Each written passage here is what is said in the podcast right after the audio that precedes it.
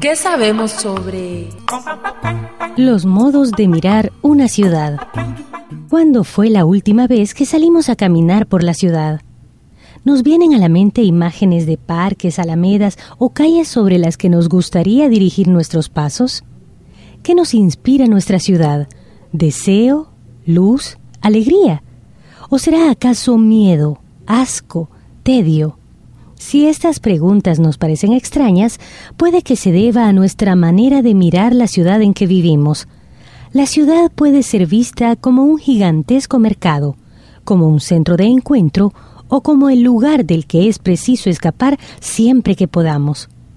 Definitivamente esta última posibilidad no es en la que piensan muchos arquitectos como Fernando González Gortázar, para quien la ciudad es la creación más grande de la cultura, la propuesta de crear otro planeta.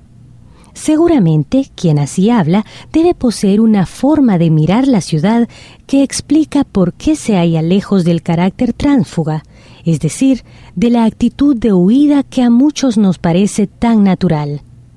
La arquitectura es un arte, pero es sobre todo una forma de mirar.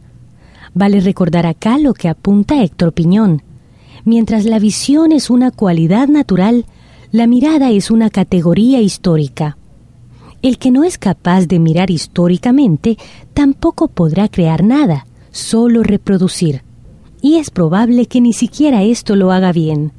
Los urbanistas saben lo que significa el desprecio por la creación, ya que son vistos muchas veces como simples soñadores o asumiendo roles mesiánicos, casi nunca involucrados con la comunidad en la labor de poner cabeza y corazón en la planificación urbana y la visualización de los espacios. Por supuesto, nada ha sido tan vilipendiado como el espacio público. Jordi Borja habla incluso de agorafobia, es decir, del horror a los espacios abiertos, a lo público, a la plaza, al mercado, a la calle. Dicha enfermedad resulta de la imposición de un modelo económico y social que se traduce en una forma esterilizada de hacer visible la ciudad allí donde sea rentable e ignorando u olvidando al resto. ¿Qué mejor ejemplo de esto que los mismos centros comerciales? expresión de que el derecho a un espacio de calidad se limita únicamente a quien tiene poder de compra. Claro que para los pobres no hay opción. La agorafobia es una enfermedad de clase, ya que solo las clases altas se pueden refugiar en el espacio privado. No obstante, la realidad de la exclusión no quiere decir que se renuncie a estrategias amplias de seducción. Para esto es crucial vaciar el espacio público, llevando el mercado a la intimidad de nuestros hogares. Incluso los que no pueden entrar al mall son invitados a la sagrada ceremonia del consumo diario mediante los aparatos de televisión, la radio, los periódicos, las vallas publicitarias.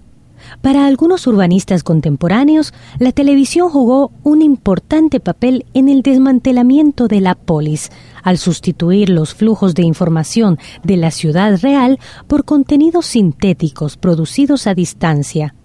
¿Para qué ir a la plaza si ya nos la traen a casa? Ante este espacio desolado, urge acompañar proyectos que reúnan a especialistas diversos, unidos por un humanismo renovado. Paul Virilio, urbanista y filósofo, piensa que la recuperación de las medidas humanas solo tendrá lugar si nos comprometemos con la urbe. Trabajemos en la ciudad y trabajaremos en la política.